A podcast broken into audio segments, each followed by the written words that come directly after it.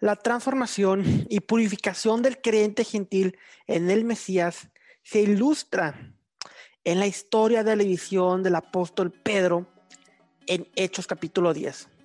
Aquí vemos que tres veces Pedro tiene una visión en la cual ve una sábana o un velo del cielo y ve animales inmundos. El Eterno le dice, Pedro, mate y come. Y tres veces Pedro le contesta lo mismo ninguna cosa inmunda he comido.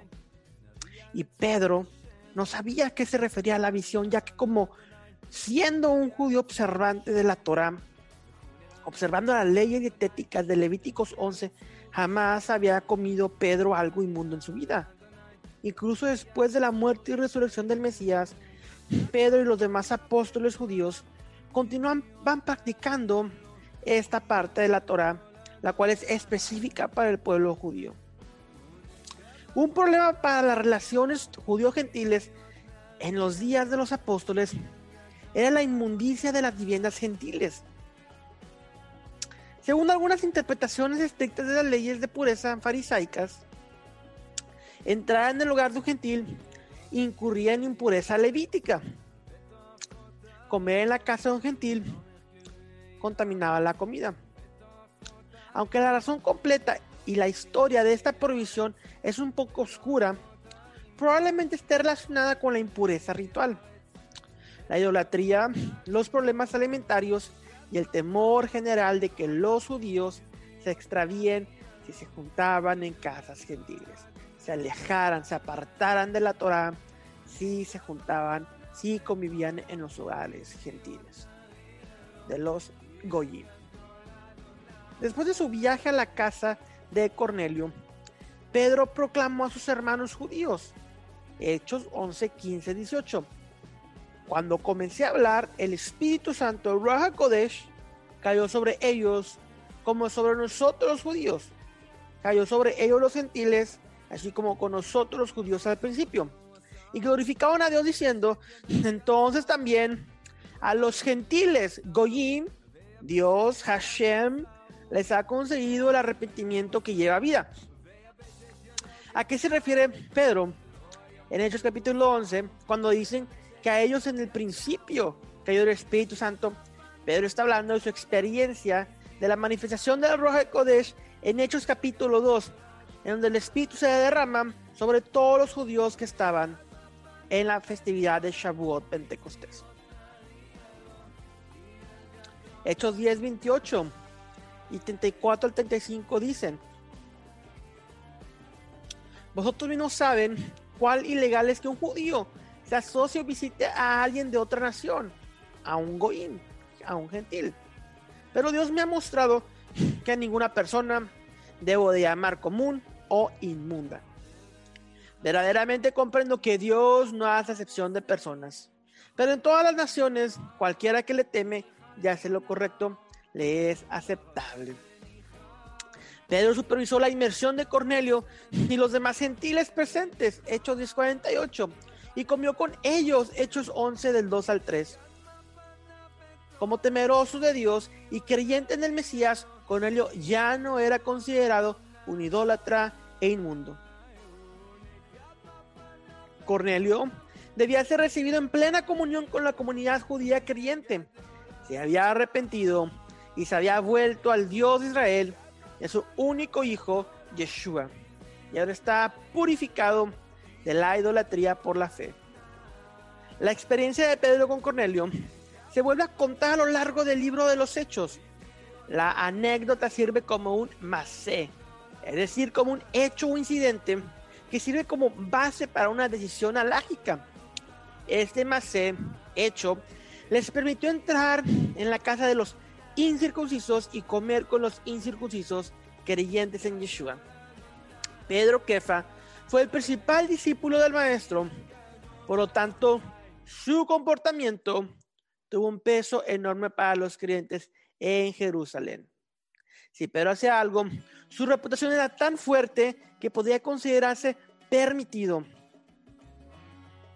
Pedro luego citó su más hecho de la purificación de los gentiles en el Mesías, al concilio de Jerusalén y Santiago y los ancianos. aprobaron una sentencia posterior en Hechos capítulo 15. Según este concilio de Jerusalén, en Hechos capítulo 15, los gentiles tienen pleno acceso a Dios y sus pactos a través de Yeshua sin la necesidad de una conversión formal. En cierto sentido, a través del Mesías, Dios ha redimido el término gentil. Pero ¿deberíamos seguir llamándonos gentiles acaso? La, palabra griega comúnmente traducida como gentiles en el Evangelio y las epístolas es la palabra griega etnos. La Septuaginta griega usa el término etnos para traducir am y goy, nación y gentil. Etnos tiene un valor semántico equivalente a la palabra etnia. Por lo tanto, al leer gentil en el Nuevo Testamento, debe verse como un sinónimo de etnia. El Nuevo Testamento a veces usa el término gentil en el sentido de pagano y a veces simplemente como una designación para creyentes monoteístas que no son judíos. Por ejemplo, los apóstoles a veces usaron el término gentil como un equivalente para los idólatras paganos. Primera de Tesalonicenses 4:5. No en la pasión de la lujuria, como los gentiles que no conocen a Dios. Gentiles que no conocen a Dios, porque hay gentiles que sí conocen a Dios. El tiempo pasado es suficiente para hacer lo que los gentiles quieren hacer. Vivir en la sensualidad, las pasiones, las borracheras, las orgías y las fiestas y la idolatría sin ley. Primera de Pedro 4.3. Sin embargo, Pablo también usa el término para designar a los no judíos que han llegado a conocer el Mesías. Hecho 15:23 dice, a los hermanos gentiles de Antioquía y Siria. Efesios 3:6, este ministerio es que los gentiles son coherederos, miembros del mismo cuerpo y participantes de la promesa en Yeshua el Mesías a través del Evangelio. Efesios 3:1. Por eso yo, Pablo, prisionero por Cristo, el Mesías, Yeshua, a favor de ustedes los gentiles. En la lengua vernácula apostólica, los gentiles todavía son llamados gentiles. Incluso después de haber venido al Mesías, pero al mismo tiempo, la connotación de pagano a veces se mantiene en el contexto. Esto crea una dictonomía difícil en la definición, pero es una con la que los apóstoles se sentían cómodos operando. El problema más importante, al menos para Pablo, era el estado espiritual del individuo. En Colosenses 2.11 al 12, Pablo describe el proceso técnico de conversión, es decir, sin circuncisión e inmersión. En términos espirituales, esta conversión no se realiza por manos humanas, sino por la fe en Dios. En él también fuiste circuncidados con una circuncisión hecha sin manos, la circuncisión del Mesías. Al comentar sobre las palabras de Pablo en Efesios 2.19, de que los gentiles en el Mesías ya no son extraños ni extranjeros, el rabino Liechtenstein declara, porque ahora eran prosélitos completos por la fe en el justo Mashiach. El judaísmo, un converso formal, se llama Ben Abraham, hijo de Abraham, o Bat Abraham, hija de Abraham, respectivamente.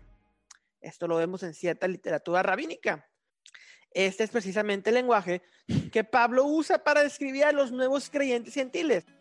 Gálatas 3:7 le dice que ahora son hijos de Abraham. Y cuando se dirige a la congregación mixta de Corinto, incluso se refiere a los israelitas que vinieron de Egipto como nuestros padres.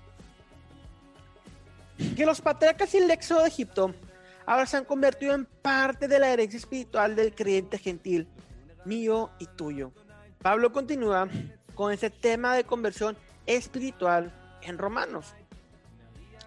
Por tanto, si el incircunciso cumple los requisitos de la Torah, no se considera su incircuncisión como circuncisión y la circuncisión es la del corazón por el espíritu. Romanos 3, 26 y 29. En Yeshua, los incircuncisos, es decir, los gentiles, se circuncidan por dentro, es decir, judíos por dentro. Pero esto de ninguna manera hace que los creyentes gentiles sean judíos en la carne, es decir, física o legalmente.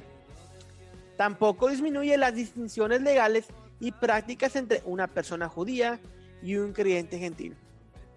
Los apóstoles nunca se refirieron a los creyentes gentiles como judíos o israelitas.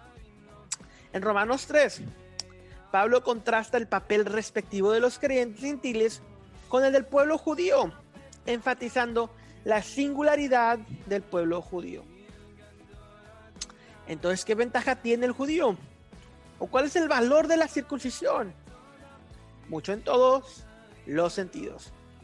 Lo primero ciertamente que a los judíos se les confiaron los oráculos de Dios. Romano 3 del 1 al 12. Pablo termina el mismo capítulo construyendo un midrash sobre el Shema que vemos en Deuteronomio 6.4. Pablo escribe, ¿es Dios solo el Dios de los judíos? ¿No es también Dios de los gentiles? Si también de los gentiles, ya que Dios es uno. Romanos 3:29. En otras palabras, si Dios es verdaderamente uno, entonces es el Dios de los judíos y el Dios de los gentiles. Dios expresa su amor por la humanidad al extender la salvación a los que están fuera de Israel, al incorporarlos a su familia. Aquellos de nosotros las naciones deberíamos estar orgullosos de ser gentiles. Dios nos ha creado como gentiles. El recogimiento de las naciones es el cumplimiento de la muerte del Mesías en la cruz. Y ahora cualquiera que se vuelva en el Mashiach puede encontrar la salvación. La palabra gentil no es un término negativo, ni se refiere a los idólatras de ninguna manera esencial. Sin embargo, recuerden lo que señalamos. El término gentil ni siquiera aparece en el texto griego del Nuevo Testamento. Más bien se usa la palabra etnos, que luego se traduce en español como gentil. Etnos significa etnia y no significa idolatría. El mismo hecho de que los no judíos seguían siendo llamados etnias después de venir al Mesías prueba que su etnia no ha cambiado y que siguen siendo uno de las naciones. Aunque el término gentil ha tenido varias implicaciones en diferentes contextos, su significado principal es el de uno de las naciones. Esa es la designación que usaron los apóstoles para distinguir a los creyentes no judíos de los creyentes judíos. Si fue lo suficientemente bueno para ellos, debería ser lo suficiente bueno para nosotros. Sin embargo, siempre debemos tener en cuenta que un gentil en el Mesías no es lo mismo legal o espiritualmente a uno fuera del Mesías. Los gentiles en el Mesías hemos sido transformados por la obra redentora de Yeshua. Aquellos de nosotros, de las naciones, debemos estar orgullosos de lo que Dios nos creó para hacer. Tenemos una oportunidad importante de ser una luz para Hashem y su reino. Junto con nuestros hermanos y hermanos judíos en el Mesías, debemos de trabajar para establecer el reino del Mesías y el gobierno de la Torah, al mismo tiempo que aceptamos nuestros propios roles únicos. Somos igual que un judío en el espíritu ante los ojos de Dios, porque hemos sido redimidos por la sangre del Cordero.